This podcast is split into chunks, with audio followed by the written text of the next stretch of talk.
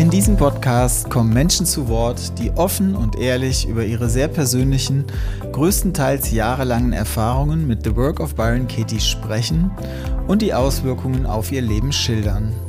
Manchmal geht es lustig zu oder es wird philosophisch und ein ums andere Mal hatte ich selbst Tränen in den Augen. Hallo, ich bin Ralf Giesen und freue mich, dich in diesem Podcast zu begrüßen. The Work of Byron Katie, in der Forschung bekannt als IBSR, Inquiry-Based Stress Reduction, ist ein einfacher, kraftvoller Prozess.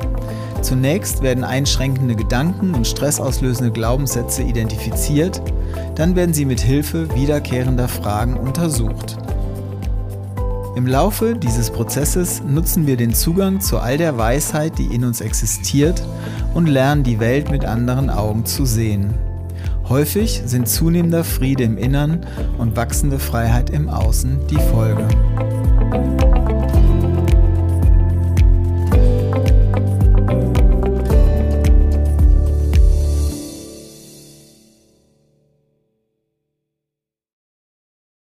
Mein heutiger Gast ist Ina Rudolph.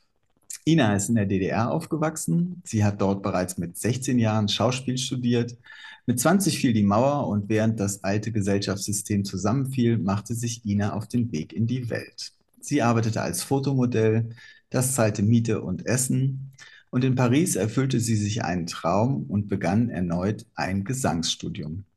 Mit 30 Jahren rutschte sie in eine heftige Krise. Sie konnte plötzlich weder singen noch spielen. Erst nach mehr als einem Jahr ging es wieder aufwärts. Sie drehte hier und da ein paar kleinere Rollen, bis diese größer wurden und sie schließlich in einer Serie als Hauptrolle landete. Dort stieg sie aus, weil es ihr wichtiger war, das Gesangsstudium abzuschließen. Dies gelang ihr in Berlin. Ina hat eine 20-jährige Tochter und lebt in Berlin-Kreuzberg. Liebe Ina, herzlich willkommen und wie schön, dass du dabei bist. Hallo, lieber Ralf. Ich finde es toll, dass ihr das macht den Podcast. Ja, ich auch inzwischen, denn diese mhm. Folge kann man ja sagen, ist die erste, die wir quasi mit ein bisschen Zeitverzögerung aufnehmen. Und jetzt sind die ersten Folgen schon raus und, und von daher für mich auch anders, jetzt einfach schon Feedback zu haben und so weiter. Und ja, ich bin gespannt, was du zu erzählen hast. Ich weiß auf jeden Fall, du hast eine ganze Menge zu erzählen. Wir kennen uns ja auch. Und ähm, ja, wann ging das los mit dir und der Work? Also ich habe ja manchmal so ein bisschen Probleme, die Vergangenheit so klar einzuordnen, was war wann. Wenn mich jemand fragt, wann, wann war das eigentlich ganz genau, dann fange ich an zu überlegen und dann weiß ich das nicht mehr so richtig. Und dann sage ich immer, frag mal den oder die oder warte mal, ich gucke in den Kalender oder sowas. Aber ehrlich gesagt glaube ich, dass jetzt in deiner Vorrede was vertauscht wurde. Also die, okay. die Serie war noch vor meiner Krise. Okay. Ja, genau, weil ich hatte nämlich viel länger mit dieser Krise zu tun. Mhm. Also ähm, ich hatte dieses äh, Gesangsstudium und habe in, in dem Gesangsstudium schon gemerkt, dass das, dass ich das zwar unbedingt wollte. Ich wollte unbedingt singen lernen, denn auf der Schauspielschule konnte mir keiner sagen, wie das richtig geht mit der Technik so. Wie kommt man denn da mal hoch? Wie kommt man da runter? Wie kriegt man da mal einen Bogen gesungen schön? Und ähm, beim Singen, beim klassischen Singen habe ich gemerkt, das ist mir eigentlich zu eng. Also das Korsett ist so eng. Ne? Ich kam ja vorher vom Theater und jetzt war es so, jede Note war vorgeschrieben und äh, meine Korrepetitoren haben auch gesagt, du kannst hier nicht aus einer Achtel eine Sechzehntel machen. dann habe ich gesagt, ja, aber wieso nicht? Warum soll ich das dann überhaupt singen? Also dann, dann, äh, ich habe das alles nicht mehr verstanden warum ich diese, diesen Spielraum nicht habe. Ne? Auf dem Theater kannst du ja minutenlang überbrücken, wenn du den Text nicht weißt oder irgendwie der, der Spielpartner nicht auftaucht. ja, nein, dann hampelt man irgendwas rum, bis der dann auftaucht oder so. Aber das, ähm, das ging halt hier in der Klassik gar nicht. Also kein Gestaltungsspielraum, keine. Ein Gestaltungsspielraum, keine... genau. Mhm. Und ich habe es auch irgendwie nicht geschafft, ich kann bis, bis heute nicht erklären, warum das nicht ging, aber ich habe es nicht geschafft, äh, den, diesen Noten, diesen Tonsatz quasi zu verstehen oder auch ich wollte gerne vom Blatt singen können. Und das konnte ich einfach nicht. Es gibt Sänger, die können sogar eine Partitur, also das ganze Orchester, ähm, die Orchesterpartitur aufschlagen und direkt anfangen zu singen. Mhm. Mhm. Das finde ich ein Hammer. Äh, die können das ganze Orchester überblicken. Ah, da ist in der Flöte eins, ist das, in der Trompete ist das, in der Harfe ist das und ich bin hier. Das haben die alles auf einen Blick äh, parat und ich konnte noch nicht mal eine Klavier, einen Klavierauszug halt irgendwie verstehen. Warte mal, wo bin ich hier? Das ging irgendwie bei mir nicht rein. Ich habe da damals gesessen und am Klavier die, diese Akkorde, die, ähm, die äh, Intervalle geübt, damit ich das so ein bisschen reinkriege. Ich habe das wirklich gebimst mit eiserner Disziplin und es ging trotzdem nicht rein. Also, also es war irre. Es war dein großes mhm. Ziel, mhm. Gesang zu mhm. studieren und ja. du warst in Paris. Ich will einfach gucken, ob, wie, inwiefern das, ja. ich es jetzt einsortieren kann. Ja, genau. Und du genau. warst ungefähr 30 ja. zu dem Zeitpunkt und du wolltest es und es hat nicht so funktioniert. Und da entstand eine Krise, wenn ich es richtig verstehe. Also ich war in Paris, ähm, da war ich so 22 bis 24 und ich habe gerade noch den letzten Absprung geschafft, dann aus Paris wieder nach Berlin zurückzukommen. Mhm. Die Mauer ging ja auch, da war ich 20. Mhm. Mhm. Hatte ich mein Schauspielstudium gerade fertig. Ne? Ich habe von 16 bis 20 ähm, Schauspiel studiert hier an der Ernst Busch in Berlin für mich war dieser Mauerfall total perfektes Timing, ja. Mhm. Und dann kam, dann war ich ein bisschen in der Welt und dann kam ich wieder mit 24 und 24 war gerade so das letzte Alter, wo man noch auf die Eisler konnte, also auf die Musikhochschule. Mhm. Und ich als tiefe Stimme durfte das auch. Die hohen Stimmen müssen ein bisschen früher sein und die tiefen Stimmen können ein bisschen später kommen. Aber das war sozusagen der letzte Moment. Mit 25 hätten sie mich nicht mehr aufgenommen. Okay, also gerade Zeit, gerade, gerade passend wieder zurück und dann, genau. dann auf die Schule in Berlin. Oh, ja. Und da fing es dann an mit der Krise? Oder wann war das jetzt? Um die 30 dann. Also mit 24. Okay. Ich habe noch gedacht, ich bin volle Wucht da auf die Schule rauf, habe gedacht und habe auch manchmal gehört von Leuten, wow, Maria Callas, die Stimme und so weiter. Oh, wow.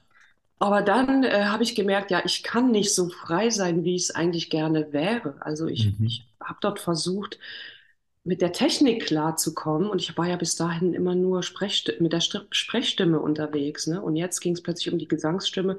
Und da habe ich erst mal gemerkt, wie unfrei ich mich fühle auf der Bühne, wenn ich technisch noch nicht versiert bin.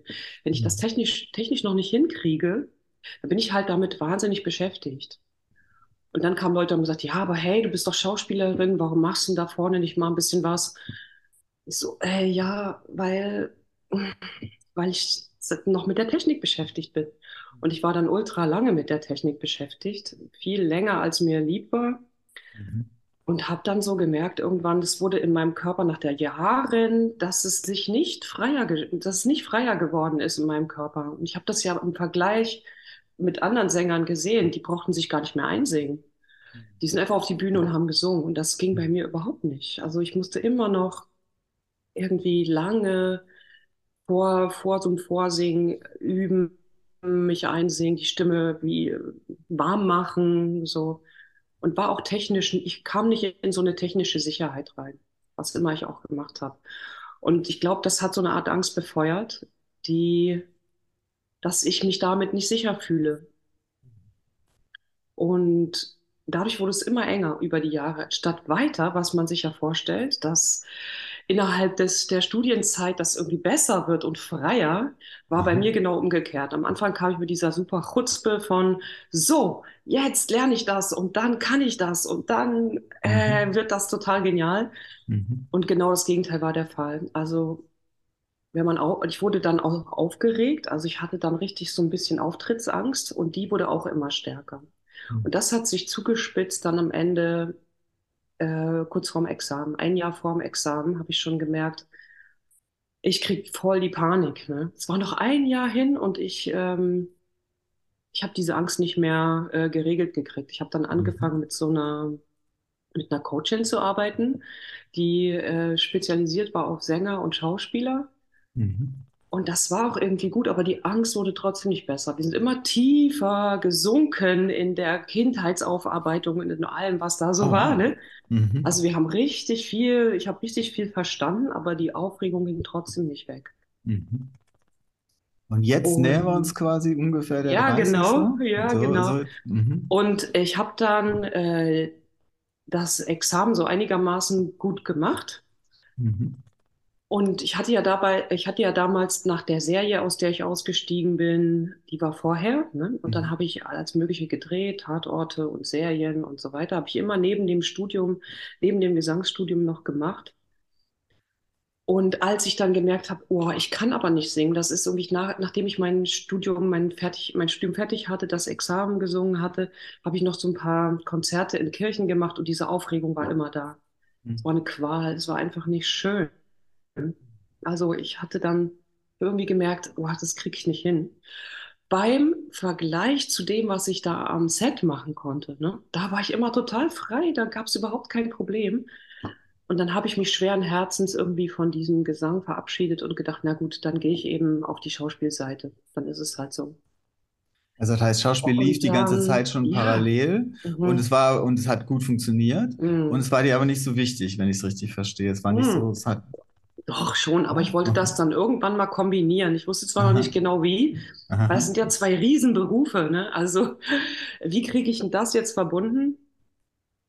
Aber was dann passiert ist, ist, dass so ein halbes Jahr nach dem Examen diese Aufregung plötzlich auch beim Drehen auftauchte. Und zwar ganz plötzlich. Ich hatte das, ich hatte vorher gedacht, dieser Bereich ist sicher. Da wird nichts passieren. Ne? Das läuft ja Mhm. seit Jahren immer safe. Und dann plötzlich bin ich eines Tages ans Set gekommen. Alles war normal. Ich habe abends noch im Hotelzimmer schön ähm, mir einen, einen Film angeguckt, bin morgen, morgens ans Set gegangen, Kostüm, Maske, alles wie immer. Und dann fiel die erste Klappe und mein Körper war fest. Ja. Und er konnte sich nicht mehr bewegen. Ich hatte, das war keine wichtige Szene. Das war irgendwas, eine totale, ich sollte bloß mal so winken. Oh Gott, und ich habe ich hab erfahren, wie das sich das anfühlt. Einfach nicht, dass der Körper das nicht machen kann, was er sonst immer machen konnte. Und das, die ganz, das ganze Team da war irgendwie, was ist denn jetzt? Mach das doch mal. Der Regisseur war irgendwie genervt, dass die Zeit ihm davonläuft. Was ist denn mit der, mit, was ist denn mit der Ina und so weiter? Ich so, ja, sorry, ich weiß auch nicht, was, ich weiß auch nicht, was ist. Ich Wow. war auch völlig überrascht davon. Es war ein super, super schwerer Drehtag. Ich habe versucht, äh, mit meinen alten Mustern, ne, Mhm. mit den alten Mustern, die ich damals ja noch nicht so bewusst kannte, nämlich mit Zusammenreißen, mit Disziplin, mit, Mhm. ähm, das muss doch gehen, irgendwie so, ne? Mit Mhm. Anstrengung, das irgendwie zu wuppen. Aber nach dem Drehtag bin ich zusammengebrochen ins Hotelzimmer, habe nur noch geheult, die ganze Nacht durchgeheult und habe gemerkt, so, das jetzt, das ist jetzt auch vakant quasi, ne? Ich hatte mich ja schon vom Gesang verabschiedet und jetzt ging das Mhm. auch nicht mehr. Mhm. Ja, und das, dann, das hat dann die ganze Mühle losgetreten, dass ich ähm, einfach auf der Suche war. Was mache ich denn Mhm. jetzt? Wie komme ich denn hier jetzt wieder raus? Mhm. Und das waren sechs Drehtage, die habe ich mit Ach und Krach irgendwie so geschafft. Es war ganz schrecklich mit einem wahnsinnigen, ähm, wie soll ich sagen, ähm, mit, ähm, mit einer wahnsinnigen Anstrengung. Ich war hinterher immer so fertig Und da hatte sich irgendwas geändert in meinem Leben und das habe ich nicht verstanden. Ich habe es nicht kapiert. Ich habe nicht gewusst, was los ist. Ich stand völlig auf dem Schlauch. Und dann ging die Tippel-Tappel-Tour los. Also gucken, wer kann hier helfen, alles ausprobieren. Ich habe so viel Geld ausgegeben für. Damals dachte ich ja noch, ich finde jetzt irgendwas, was das wieder gerade rückt und dann kann ich wieder so weitermachen wie vorher. Bis Wäre mir schön, irgendwann oder? klar wurde, ja, ey, wirklich, ich habe wirklich gedacht, ja komm, da ist irgendwas aus dem Gleis geraten. Äh, ich gebe jemandem irgendwie viel Geld und der richtet das wieder, Aha. meinetwegen sogar mit Magie oder was auch immer, mir egal. Und dann ist alles wieder so wie vorher. Bis ich dann verstehen musste, nee, es gibt nicht kein Zurück zu vorher. Ne? Das gibt's Mhm. nicht. Es gibt Mhm. hier irgendwas für mich zu verstehen. Ich glaube, das ganze erste Jahr in dieser Krise habe ich damit quasi verplempert, zu denken, ich muss bloß den richtigen Therapeuten finden oder den richtigen Neurologen oder den richtigen, weiß nicht was, der irgendwas macht, was das wieder ins Lot bringt. Du, aus meiner Sicht, wenn es nur ein Jahr war, herzlichen Glückwunsch. Also es kann auch länger dauern. Diese Ja, es, es dauerte dann ja auch länger, aber ich, bis ich Ja. verstanden habe, es gibt dieses Zurück nicht. Mhm. Ja. Und, äh, ich will es, und, und, und dann hat es nochmal mindestens ein, zwei Jahre gedauert, bis ich verstanden habe, ich will auch gar nicht zurück. Aber das war, das war eine richtig krasse Zeit. Also ich hatte Mhm. dann, puh, dadurch, dass es ja scheinbar keine schnelle Lösung gab, hat sich diese Angst irgendwie wie verselbstständigt. Mhm. Ich, und ich hatte dann auch keine Lust, in meinem Umfeld diese Angst immer zu zeigen. Ich wusste noch nicht, wie das geht. Wie, wie mache ich, wie kann ich denn anderen sagen, dass ich jetzt gerade diese Krise habe oder dass das so schwer ist oder dass ich mich eigentlich gar nicht vor Leute trauen möchte? Ich wusste nicht, wie das geht. Ich habe immer wieder die gleichen alten Muster genutzt, mich zusammenreißen, so tun, als wäre nichts. Und dann wurde das natürlich der Kontakt zu anderen Leuten irre anstrengend. Es hat sich also noch weiter ausgeweitet auf, auf noch weitere weiter, Lebensbereiche weiter, sozusagen. immer weiter. Mhm. Eigentlich wirklich, bis ich die Work ge gefunden habe und dann verstanden habe, was sind denn hier die Muster? Und das hat ja dann auch, als ich die Work kennengelernt habe, noch ein bisschen gedauert, bis ich verstanden habe, ah, ich reagiere immer mit diesem alten Gelernten, ne, mit diesem Mhm. automatisierten, was ich als Kind gelernt habe, so immer mit diesem Zusammenreißen. Da, da konnten Therapeuten und Kinesiologen und chinesische Heilweisen und Yoga und bla, die konnten daran gar nichts ändern, ne? Mhm. Äh, was nicht heißt, dass das nicht für andere Leute vielleicht ähm, total viel bewegen kann. Aber bei mir hat es, ja, wie, ich habe wie auf der Stelle getreten, Mhm. bis ich verstanden habe, ah, das sind meine Reaktionsmuster, meine Handlungsmuster, meine Verhaltensmuster, meine Denkmuster. Und wenn ich da nicht mal mich traue, was anders zu machen, dann wird es immer das Gleiche bleiben. Und heute Mhm. bin ich tatsächlich froh, dass mich das so schachmatt gesetzt hat. Aber das war natürlich damals für mich überhaupt nicht zu verstehen. Ja, Das hat mir ja wie alles weggenommen, ne? Dieses, äh, meine, meine ganze Existenzgrundlage, das Singen, das Mhm. Schauspiel, pup, weg. Kannst du dich denn noch erinnern, wie die Work in dein Leben gekommen ist? Klar. Ja, ich habe mit dieser Coaching-Frau, die mir schon beim, m, beim Examen geholfen hat, eine Ausbildung, eine NLP-Ausbildung gemacht. Mhm. Weil ich wusste ja auch nicht, wo es lang gehen soll. Ne? Und ähm, die hat gesagt, Ina, hier, komm, kannst du noch was lernen?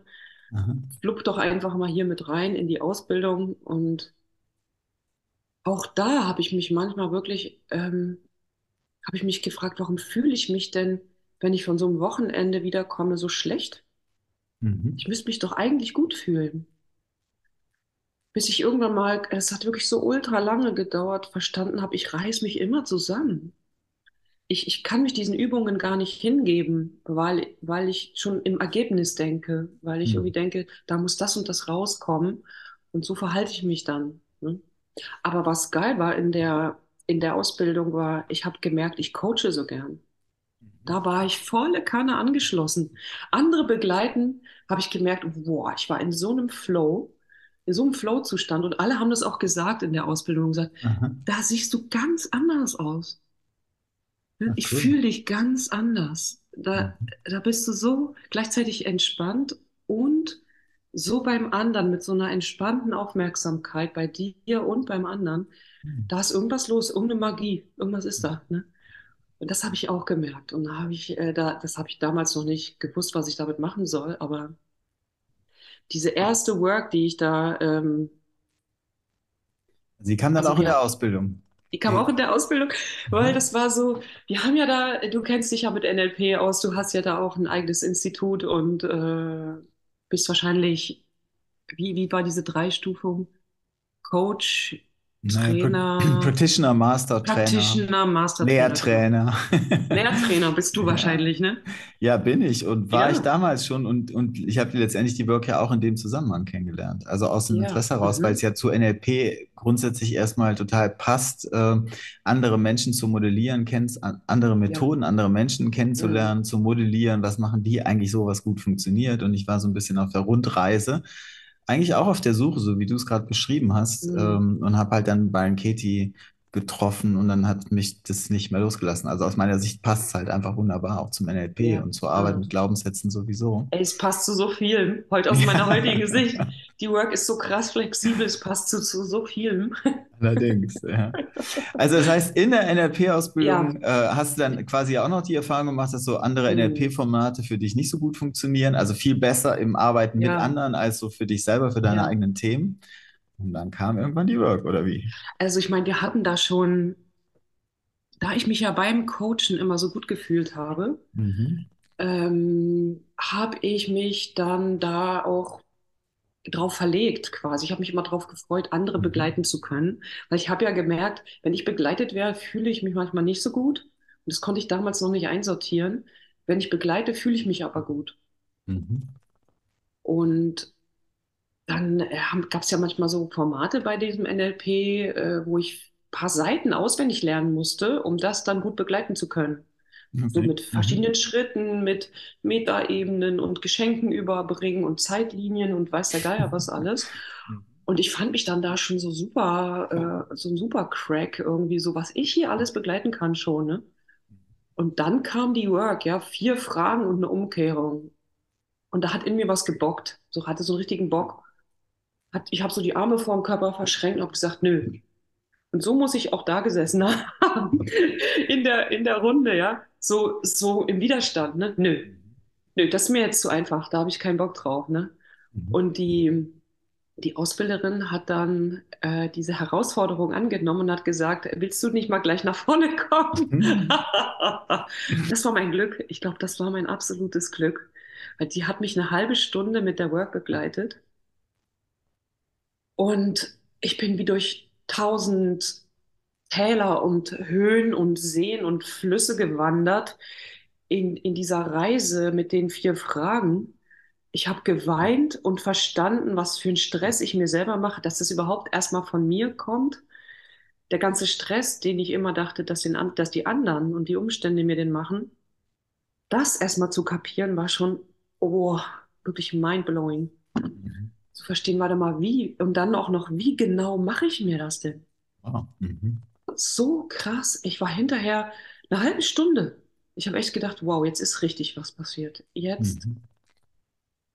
diese Personen, über die ich da, also über, mit deren Gedanken, mit meinen, mhm. warte, stotter, also meine Gedanken über die andere Person. Ja. Ähm, bisher kannte ich das ja immer so, wenn, man, wenn ich mit jemandem ein Problem hatte, musste ich halt entweder das irgendwie schlucken oder hingehen, an die Tür klopfen und sagen, ey, können wir mal reden. Mhm. Und durch dieses Reden mit der anderen Person wurde das ja nicht immer besser. Kann ja auch Schön ausgedrückt. Ne? Kann auch passieren, dass der andere sagt, ey, sag mal, spinnst du? Hast du noch, mhm. hast du noch alle Tassen im Schrank? Oder man hinterher gar nicht mehr miteinander reden kann. So, und jetzt durch diese eine Work war so eine Tür aufgegangen und diese Person war noch nicht mal da. Mhm. Also du hast es in der, du hast es schon an dem NLP-Wochenende sozusagen gemerkt, dass ein mhm. Unterschied passiert ist, ohne direkt Ach, Kontakt zu haben. Weißt du noch die Gedanken, die du hattest? Also der Gedanke war, sie ist negativ.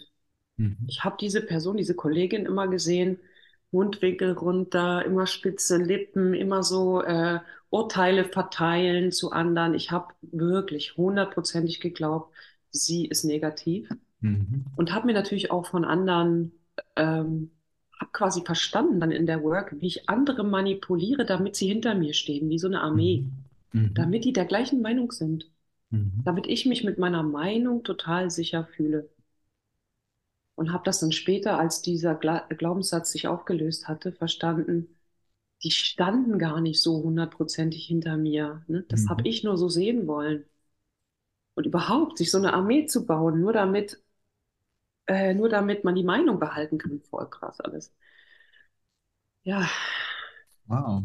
Und die Umkehrung zu mir selbst, ne, was heute manchmal Klienten sagen, na toll, jetzt habe ich wieder die Arschkarte gezogen, mhm. wusste ich's doch.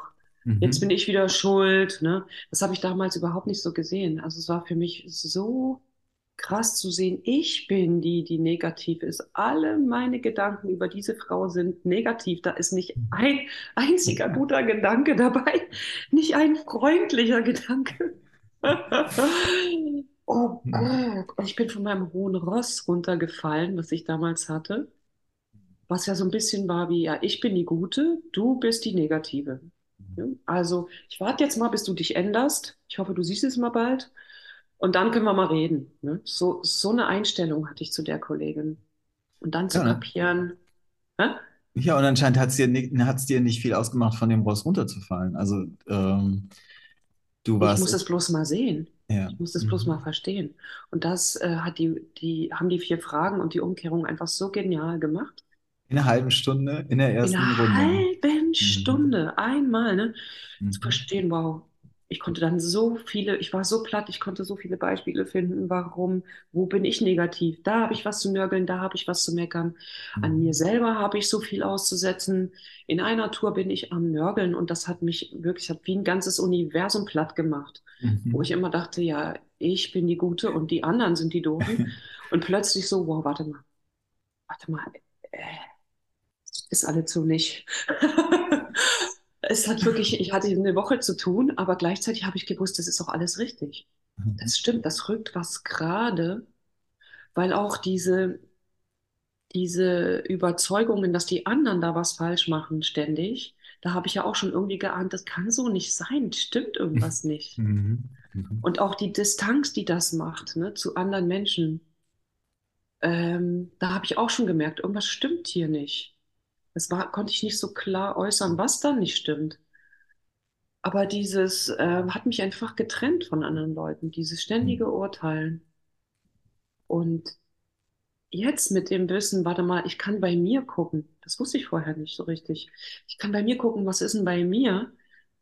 Das hat plötzlich diese Distanz weggeräumt und hat eine Verbundenheit gemacht zu anderen, mich zu zeigen. Und das habe ich jetzt quasi über die 20, 21 Jahre, die ich ja jetzt schon mit der Work arbeite, habe ich das immer tiefer verstanden. Ich kann bei mir gucken, ich kann mich zeigen, was bei mir Mhm. los ist, was ich nicht kann, was ich nicht verstehe, was, ne, und das macht Mhm. so einen, so, so eine warme, einfach eine warme Verbundenheit mit anderen Leuten, statt darüber ge zu gehen und zu urteilen oder überhaupt mich in der Angelegenheit der anderen Leute zu befinden. Und das finde ich so, ich bin so zutiefst dankbar für diesen Weg und dass es mich damals so durchgeschüttelt hat, was ich damals überhaupt noch nicht sehen konnte. Scheiße, hier wird mir alles weggenommen. So, und Mhm. das war einfach genau richtig, dass das ganze Universum da eingekracht ist. Sich nach einer mega eindrücklichen ersten Erfahrung an. Also die ja ja. wirklich, obwohl da schon so viel Hintergrund war und du andere Sachen kennengelernt hast und so weiter, Mhm. bam, kommt die Work mit so einem Einschlag und, und dreht so viel, stellt so viel auf den Kopf quasi mit der ersten, Ja, der ersten Runde. Wie ging es weiter denn damit? ich meine, da vor 20 Jahren Mhm. gab es ja hier noch gar nicht so viel. Es gab keinen Verband, es gab ähm, noch nicht so viele Seminare und diese NLP-Coachin war ja jetzt auch kein Work, kein Work-Spezialist. Ähm, ich habe mir einfach alles genau rausgesucht. Wie hat sie das erklärt? Ähm, mir alles nochmal aufgeschrieben. Und ich habe mir dann Zeit genommen, weil das so, so eine krasse Erfahrung war und habe mich in jeder freien Minute hingesetzt und habe mir das nochmal sortiert und habe gesagt, warte mal, das kann so nicht sein. Habe sie dann immer beballert mit Fragen. Irgendwie, Mhm. irgendwie muss es anders sein. Die hat das so gut sie konnte beantwortet. Und dann habe ich echt ähm, aus, ich musste mich nicht motivieren, ich musste mir nicht sagen, jetzt komm, mach doch mal wieder eine Work oder so, Mhm.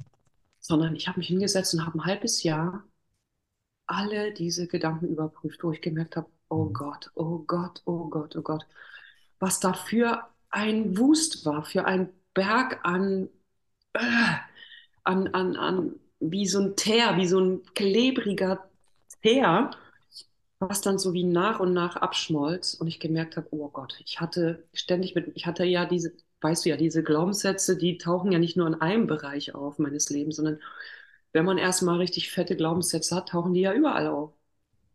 Also ich habe mit, ich habe alle meine Gedanken aufgeschrieben über meine Freunde, meine Eltern, meine Großeltern, meine Lover, alle, die mir jemals, wo ich dachte, die haben mir was angetan oder ich habe denen was angetan, ja, alles, was in der Vergangenheit irgendwie noch wehgetan hat.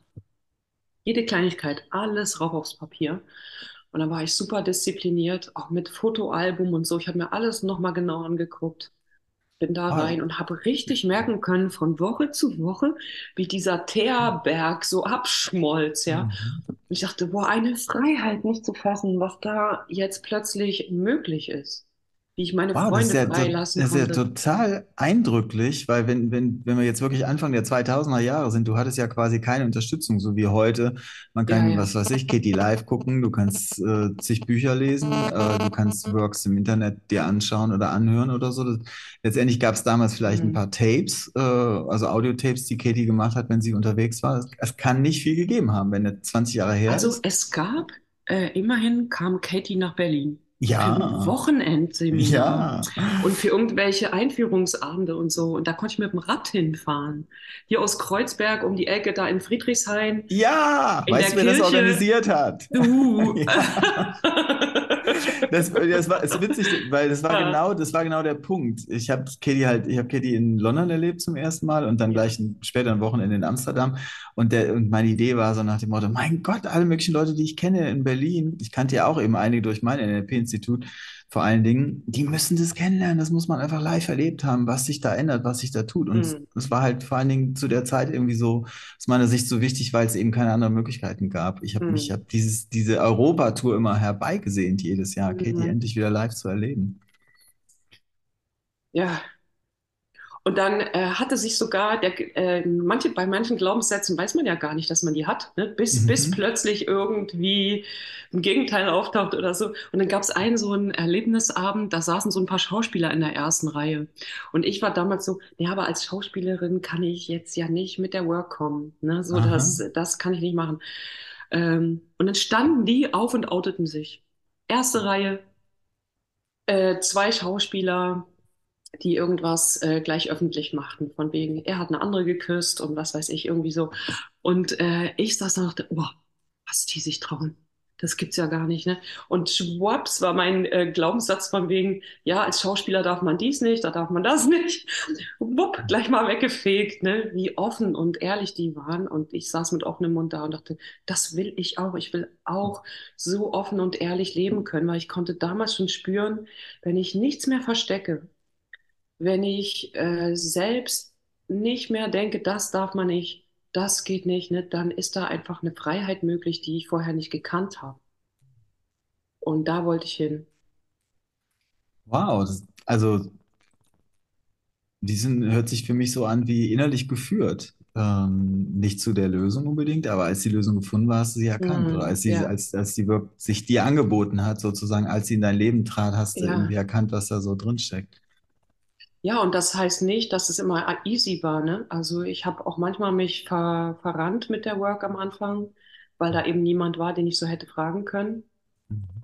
so direkt. Aber es blieb immer da und hat immer wieder gesagt, auch manchmal habe ich dann ein halbes Jahr wieder verloren, habe was anderes gemacht. Und wenn dann aber ein richtig dickes Problem kam, habe ich doch immer darauf zurückgegriffen, auf die Work und gesagt, okay, ab aufs Sofa. Und dann habe ich damals schon zu mir gesagt, okay, ab aufs Sofa. Der Abend ist wieder mal dir selber gewidmet, ne? Und ich war manchmal, und das gibt es heute immer noch, diese Magie ist nicht verloren gegangen, dass ich manchmal, wenn ich mich wirklich wieder selber hinsetze, irgendwas, irgendwas wieder los ist, was jetzt immer seltener wird, ne? Aber trotzdem, wenn irgendwas ist und ich setze mich hin und schreibe alles auf und tauche dann in dieses Universum rein. Das kann schon mal vier, fünf Stunden in Anspruch nehmen, dass ich in so einer tiefen Meditation dann sitze.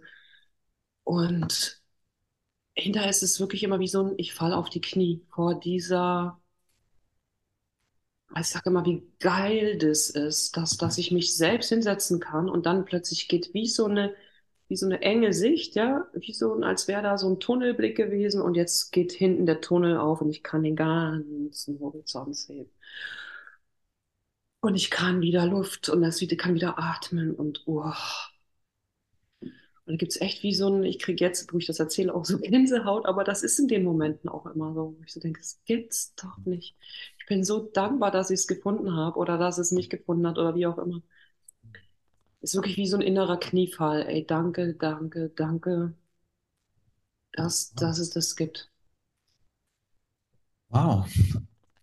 Und dann hast du ja echt, also vor allen Dingen äh, ist schön so zu hören, wie es braucht ja niemand anderen anscheinend. Du machst es mit dir. Du hast dich immer tiefer ähm, dem geöffnet oder bist immer tiefer mit der Work selber für dich gekommen. Also ohne, ohne groß jetzt auf andere zurückzugreifen, wenn ich das richtig Mhm. verstehe. Also das ist auch was, was ich, ähm, was mir heute am Herzen liegt mit Klienten. Ne? Ist, natürlich kann man sagen, ich hole mir jetzt einen Workcoach oder ich hole mir einen Coach, der mich unterstützt. Das ist ja super heute. Da ist ja für jeden Geschmack jetzt was dabei, würde ich mal sagen. Ne?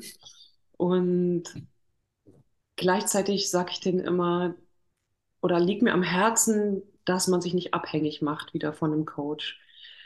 Weil manchmal gibt es ja so Gesch Kindheitsgeschichten, dann war man von den Eltern abhängig, jetzt macht man sich, dann gibt es auch so eine Idee, sich wieder abhängig zu machen von einem Coach oder Therapeuten, dann hängt man da ewig an der Nadel wieder.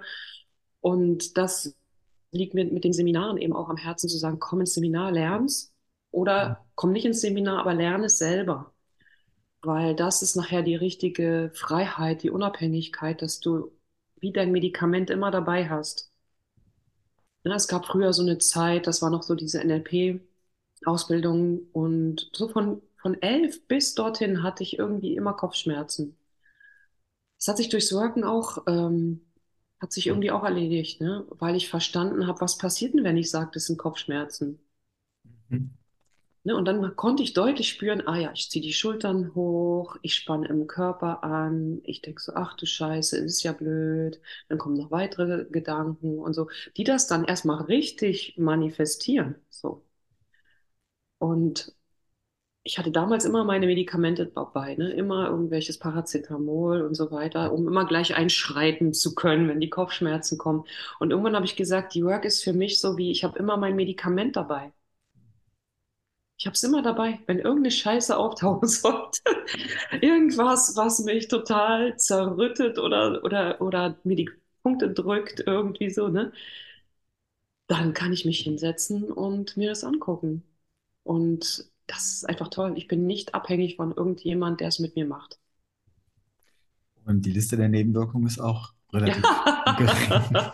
Das Schlimmste, was passieren kann, ist, dass ich mal nichts entdecke, irgendwie, dass ich, dass ich mal nichts erkenne, so, ne? Mhm. Das ist auch ab und zu mal vorgekommen. Und dann, dann ist es ja aber trotzdem, was ja trotzdem bleibt, ist diese schöne Zuwendung zu mir. Dass ich mir Zeit genommen habe für mich, dass ich bereit war, mich ohne Verstellung, ohne, ohne die alten Muster zu sehen, dass ich bereit war, mich zu erkennen. Das ist ja auch schon eine Zuwendung zu mir, die sich auch schon gut Mhm. anfühlt. Mhm. Also der Prozess, der Prozess als solches ist schon äh, ein Gewinn oder es ist ein Geschenk an mich selber und manchmal kriege ich noch irgendwie Erkenntnisse äh, obendrauf, die dann wie das Sahnehäubchen sind oder sowas in der Art und Weise. Ja, es gibt da irgendwie alle, alle Spielarten. Manchmal ist das die Erkenntnis das Größte. Mhm. Und manchmal sind es, also am Anfang hatte ich ja immer so, so Liebling, Lieblinge, ne? Am Anfang habe ich irgendwie gedacht, oh, die vierte Frage ist ja so der Wahnsinn, bis ich immer dachte, ja, nee, aber die zweite Frage ist, der, ist ja der Knaller. Gibt's doch gar nicht. Dann hatte ich die zweite Frage als Liebling. Ging es dir auch so? Ich, absolut, ich muss so lachen, gerade weil, weil Chris und ich, wir haben ja, wir haben ja viel zusammengewirkt und so und wir Aha. hatten das sogar miteinander dann so nach dem Motto irgendwann Mhm. so, dass wir quasi sehr viel in der Frage drei waren, so dann ja, die dritte Mhm. Frage, da ganz au- ausführlich mit zu sein, ist das Wichtigste überhaupt und dann, Mhm. nein, es ist die vierte Frage, Ja, einfach, genau so. ah, es ist die Umkehrung. Ja, Oder ja. eine, ja. Und das ging so ein paar Jahre bei mir, dass ich immer so Lieblinge hatte, bis ich irgendwann merkte, okay, ich lasse mich jetzt einfach drauf ein und irgendwo finde ich was. Ne? Ich mache eine Reise und irgendwo wird was passieren und ich weiß jetzt noch nicht wo und ich lasse es einfach mal geschehen. Hm. So. Ja, und Wow. heute ist es wie so, wie so ein Programm. Ich, ich merke jetzt, ich lebe was, ich lebe irgendwas, was ich vielleicht gar nicht so genau sagen kann. Aber so eine Verbindung mit mir, so ein Hinlauschen, ein Erlauben von dem, was ich bin, das habe ich wie so eine Lebensaufgabe betrachtet, irgendwie mich zu befreien von all dem, Hm. was ich muss, was ich soll, was sich gehört, was man macht und was man nicht macht, bla bla bla bla. Und heute einfach nur noch zu lauschen, was dann da gerade gelebt werden will und das dann zu sein. Und das ist so ein Zustand, der baut gar keine neuen Glaubenssätze mehr auf. Also die ich dann irgendwann mal überprüfen könnte. So, und das ist irgendwie genial. So, da kommt kein Nachschub mehr irgendwie. Oder hab, zumindest habe ich das Gefühl, da baut jetzt nichts mehr neue Glaubenssätze hin. Also der Teerberg ist abgebaut, so der sich so über, über lange Zeit so angestaut ja. oder aufgebaut hatte und ja. ähm, es entsteht kein neuer. Aber das ist das, was ja manchmal Klienten fragen, wenn sie verstanden haben, oh, das ist toll, ne? da kann hm. ich mich befreien. Ja, aber wie lange werde ich denn damit zu tun haben? Oh Gott, was, wie, ich habe ja so viele Glaubenssätze, ne?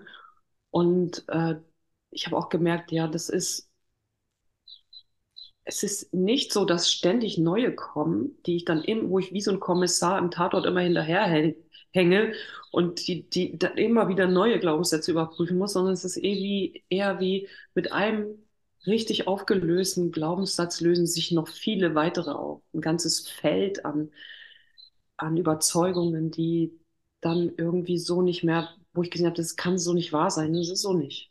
Also es ist quasi also wie ansteckend. Dass, es, dass, ja. es in, dass sie sich selbst ansteckt, sozusagen. Also mit dem mhm. einen Satz, den ich untersuche, wird mein ganzes System von Glaubenssätzen ein Stück weit lockerer vielleicht. Oder es steckt sich auf andere an, in gewisser Weise. Ja, ich kann einfach dann wie einiges gar nicht mehr glauben. Das, das gehört dann alles mhm. zusammen. Ne? Da ist es ja wie so ein Cluster an, an Gedanken. Äh, ja, also das ist jetzt echt schön. Also schönes Leben jetzt. Hm. Wow, sehr eindrücklich. Ähm, sehr schön, macht, macht Spaß hier zuzuhören.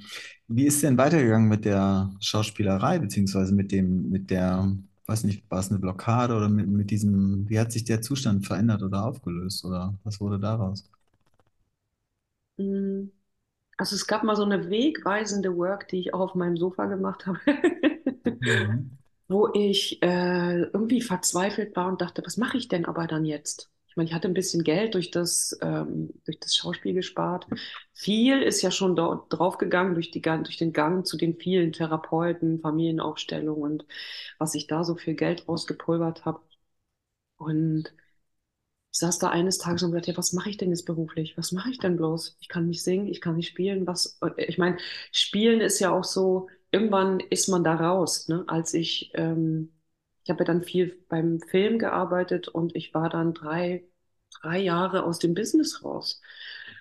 Da wieder reinzukommen, wäre ein mega Akt gewesen. Wenn es erstmal läuft, ist die Maschine mhm. angeschmissen, ne? super, kommen immer Drehbücher und so, aber dann war ich auch aus der Agentur entfernt und das war natürlich auch alles ähm, so Nebenschauplätze, wo ich gemerkt habe, ja, okay, jetzt müsste ich mich komplett neu ah, jetzt müsste ich mich komplett neu erfinden da mit dem Schauspiel. Okay, also du bist mit der Krise richtig aus, der, aus dem Schauspiel ja. raus dann schon. Mhm. Okay. Und, gab, wolltest du denn, hättest du denn zurück gewollt oder wolltest du gar nicht zurück? Tja, also ich, zu dem Zeitpunkt wollte ich noch nicht zurück. Okay. Mhm. Es gab auch beim Fernsehen eine Riesenkrise. Das kam dazu, äh, dass es viel weniger Jobs gab. Es gab die Kirchkrise, es gab die Finanzkrise und es gab, es wurden viel mehr Serien eingekauft, die dann einfach nur synchronisiert wurden. Also es gab weniger Jobs und die Jobs, mhm. die es gab, waren schlechter bezahlt. Also es war nicht mehr das Schlaraffenland, was ich vorher äh, kennengelernt mhm. hatte. Und jetzt saß ich auf meinem Sofa und habe den Gedanken überprüft, aber ich muss doch Schauspielerin sein. Mhm. Oh, wow. Ne, ich mhm. muss doch Schauspielerin sein. Was nun? Und dann kam diese Umkehrung, ich muss ich sein. Weil mein, mein Agent vorher hatte gesagt, ja, oder geh doch mal auf die Party, äh, du musst Leute kennenlernen. Und wenn das schon unter diesem Stern steht, war ich total verstockt. Ne? Ich war, bin zu dieser Party gegangen und habe gedacht, wie soll ich denn jetzt Leute kennenlernen mit diesem Vorsatz, Leute kennenlernen zu müssen, damit ich dann von denen Arbeit bekomme. Ich war total zu. Ne? Was soll ich denn da jetzt? Da kann ich ja nicht mehr ungefangen Leute kennenlernen. Oder äh, wenn du diesen Dreh hast, hatte er gesagt, dann musst du mit dem Regisseur so privat ins Gespräch kommen. Freunde dich mit dem an, damit du nachher dann wieder von ihm besetzt wirst und so weiter. Ich gedacht, oh Gott, was für eine verquirlte Kacke. Was mache ich? Wie mache ich das? Also ich habe das nicht übers Herz gekriegt. Irgendwie, ich habe das nicht hingekriegt. Das war zu schwer. Kam mir auch bescheuert vor. Und dann saß ich, wie gesagt, da. Ich muss Schauspielerin sein. Und bei diesem Ich muss ich sein habe ich gemerkt, das ist ja wie ein Sprung vom 50-Meter-Turm. Jetzt hat sich mein ganzes Paradigma, mein Leben, meine Lebenseinstellung durch diese Umkehrung hat sich total geschiftet von ich muss auf eine bestimmte Weise sein, damit ich Schauspielerin sein kann, damit ich meinen alten Beruf erfüllen kann, hinzu, warte mal, erst muss ich ich sein. Und dann sortiert sich das ganze Leben neu. Dann sortiert sich alles neu, welche Freunde ich habe, welchen Beruf ich mache, äh, wie ich mich in dem Leben fühle, was ich sage, was ich bin, wo ich wohne. Das darf sich dann alles neu sortieren. Also das war wirklich so ein krasses, so eine krasse Erkenntnis von, warte mal, das habe ich mein Leben lang anders gemacht. Ich habe immer ne, mit, mit den alten Mustern, okay, das wird schon gehen, ich reiß mich mal ordentlich zusammen, ich beiß die Zähne zusammen und durch. Ne? So, das hatte ich gelernt. Und jetzt kam da so was Neues. Warte mal, erst muss ich ich sein. Und dann alles andere. Und dann habe ich, ich habe wirklich so da gesessen, eine halbe Stunde mit diesem, ach du Scheiße. ach du Scheiße, das war, ich wusste sofort, das ist richtig. Und gleichzeitig habe ich gewusst, dadurch ändert sich jetzt einiges. Es ist wie ein totaler Shift in meinem Leben. Und das ist auch nicht leicht. Das ist ja im, im Leben dann gar nicht so leicht zu machen, wenn man diese alten Muster gelernt hat. Wie mache ich das denn jetzt überhaupt? bin ich eigentlich ich? Wie bin ich eigentlich ich? Ja, wie bin ich eigentlich ich? Und, und ich habe gewusst, okay, das ist aber trotzdem richtig. Das ist das, was oft bei mir passiert beim Worken. Diese totale Richtigkeit zu finden, aber noch keinen Weg. Ich weiß noch nicht, wie es geht. Okay, kein Problem. Und trotzdem weiß ich, da geht's lang. Das ist doch ein spannender Punkt. Was ist denn das eigentlich? Mhm. Welche Instanz ist es? Also das so mhm. klar zu wissen, äh, wo kommt es her? Mhm. Was ist das? Hast du eine Idee? Also das frage ich mich ja bei der Aufstellung auch oft. Was ist denn dieses Feld, ne, wo die mhm. Informationen drin sind? Und ich weiß es natürlich auch nicht, aber ich kann mir sowas vorstellen wie Quantenfeld, Gott, also ich habe mich eine ganze, ein paar Jahre mit dieser Quantenphysik beschäftigt, weil ich das so spannend fand. Und die Quantenphysiker sagen ja, am Ende kommt man immer wieder zu Gott.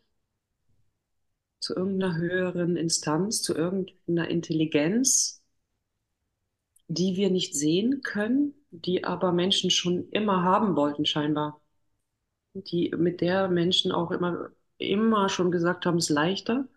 Leute, die an Gott geglaubt haben oder die ich kenne, die an Gott glauben, sagen, alles ist so viel leichter. Ich kann so viel abgeben. Ich kann es einfach dieser, dieser Instanz abgeben, anvertrauen, mich erleichtern und dann lasse ich die das mal machen. Jetzt übersetze ich das mal so in meine eigenen Worte. Aber es ist im Grunde so, wie ich es heute auch mache, dem Leben zu sagen, okay, mach mal. Das einzige, meine einzige Aufgabe ist, hier ich zu sein, authentisch zu sein, ehrlich zu sein mich nicht zu verstellen, nicht im Widerstand zu sein und dann mach mal. Und wie das heißt, weiß ich natürlich auch ja. nicht. Ne? Was hast du da für einen Namen? Hm, ich habe auch keinen, habe auch keinen Namen, aber letztendlich ist es auch an der Stelle so, dass ich total gut nachvollziehen kann, was du sagst und dass mir das ähnlich mhm. geht. Also es ist für mich so, als würde die Work manchmal wie das mir helfen freizulegen äh, was mhm. darunter eh schon wahr ist und was darunter irgendwie eine größere Stimmigkeit hat, als das, was ich in mhm. meinem kleinen Köpfchen einfach manchmal so denke. Es kommt dann irgendwie mehr zutage und ich kann es mehr spüren und mehr wahrnehmen, aber es ist unabhängig von der Work schon da, nur nicht so in meiner Aufmerksamkeit.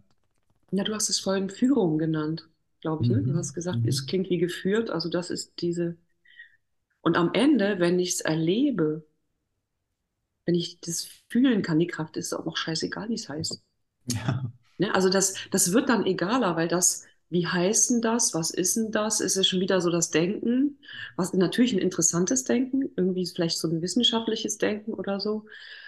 Und gleichzeitig ist ja die Reise, die ich auch gemacht habe in den 21 Jahren jetzt mit der Work, immer weiter rauszukommen aus dem Denken, immer mhm. mehr zu sehen, naja gut, das ist halt das Denken in dem wir wahrscheinlich alle verhaftet sind seit Descartes irgendwie. Ich denke, also bin ich. Und ergo musste man immer viel denken. Mhm. Und in der Schule und so sind wir, haben alle solche, die meisten Menschen haben solche, ähm, so ein Lobgesang im Kopf auf das Denken. Ne? So, und die Reise ging für mich eher raus aus dem Denken, mehr in dieses sinnliche Leben, was ich wirklich erfahren und erleben kann. Und dann ist es mir fast egal, wie es heißt. Es ist dann nur so mehr so ein Interesse. Aber was könnte das sein? Ne? Aber viel wichtiger ist es, dass ich es erlebe, spüre, erfahre, wahrnehmen kann, dass es da ist. Wunderschön beschrieben. Hast du denn, äh, also ich höre einfach so eine, aus meiner Sicht, wie so eine Liebe zur Work, eine Verbundenheit zur Work, so eine Mhm. Dankbarkeit, hast du schon angesprochen. War das mal herausgefordert? Hast du mal, warst du mal drauf dran, die Work in die Tonne zu hauen? Ja. Schöne Frage, danke. Da muss ich das echt mal kurz gucken.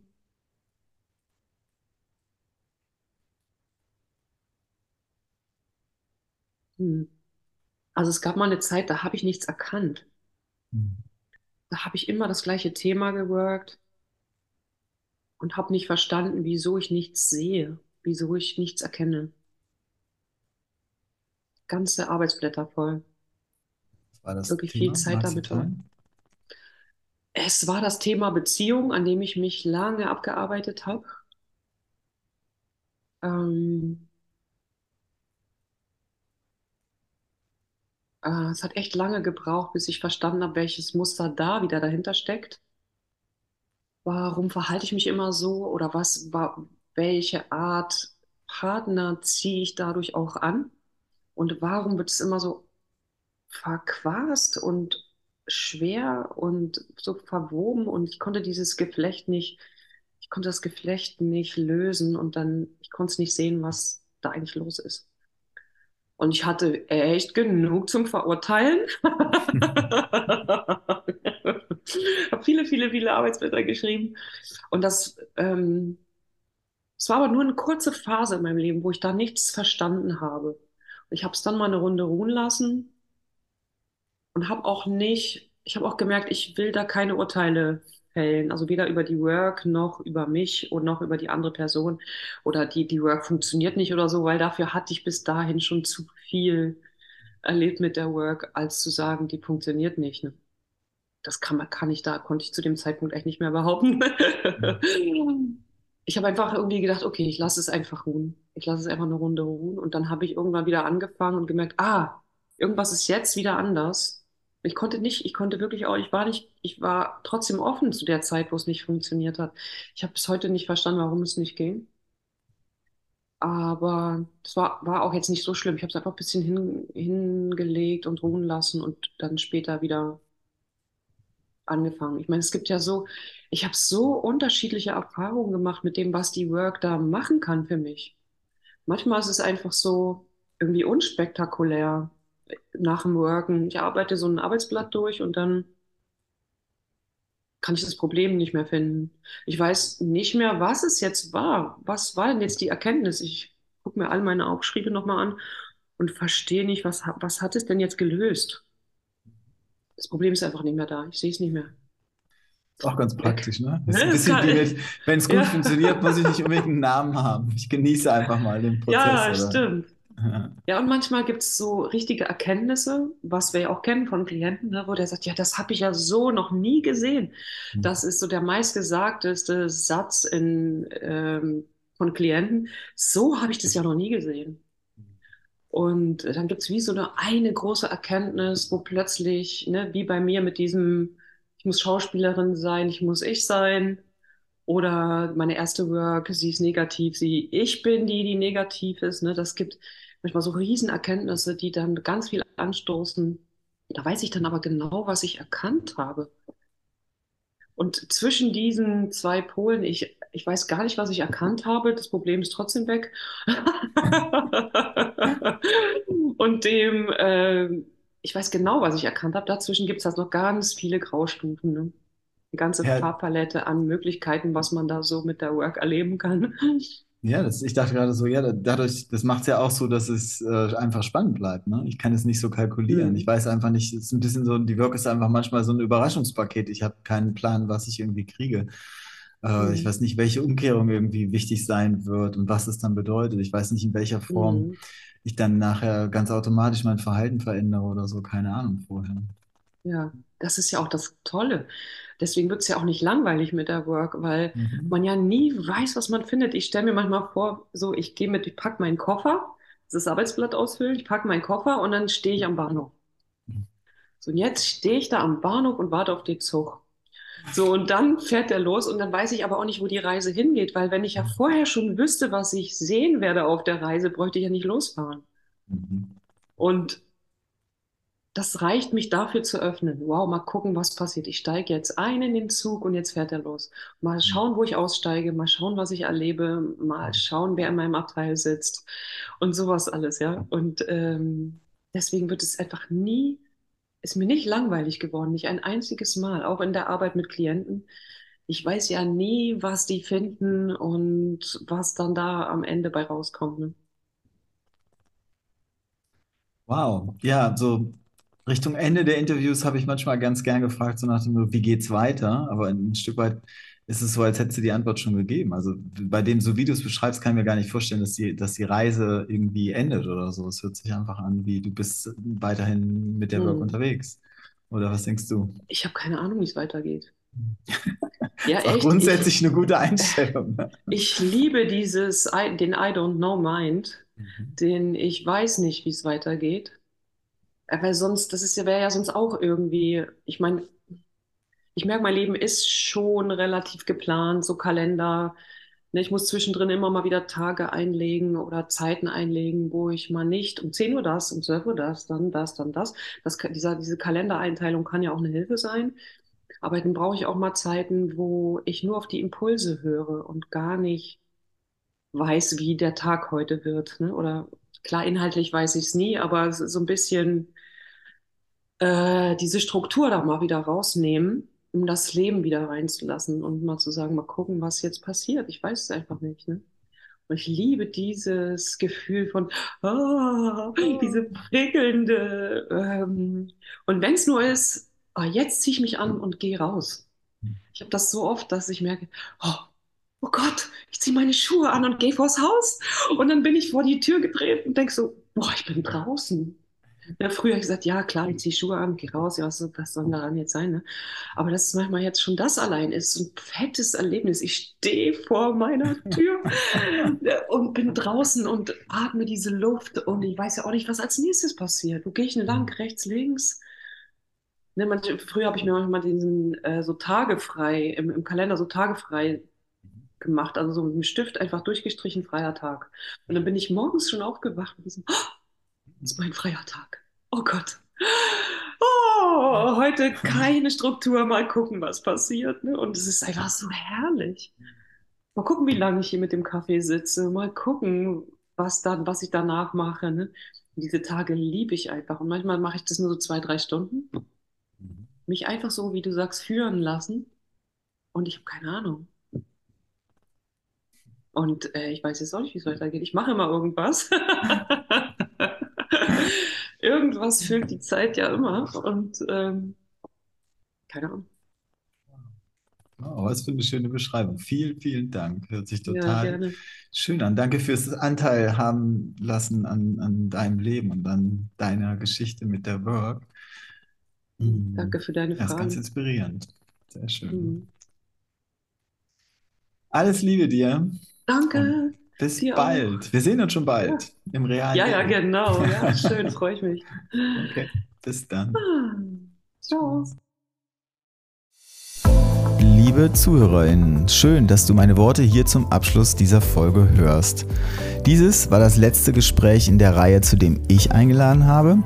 Mehrfach wurde ich gefragt, was denn mit mir und meiner Geschichte sei, und ja, die folgt in der kommenden Woche.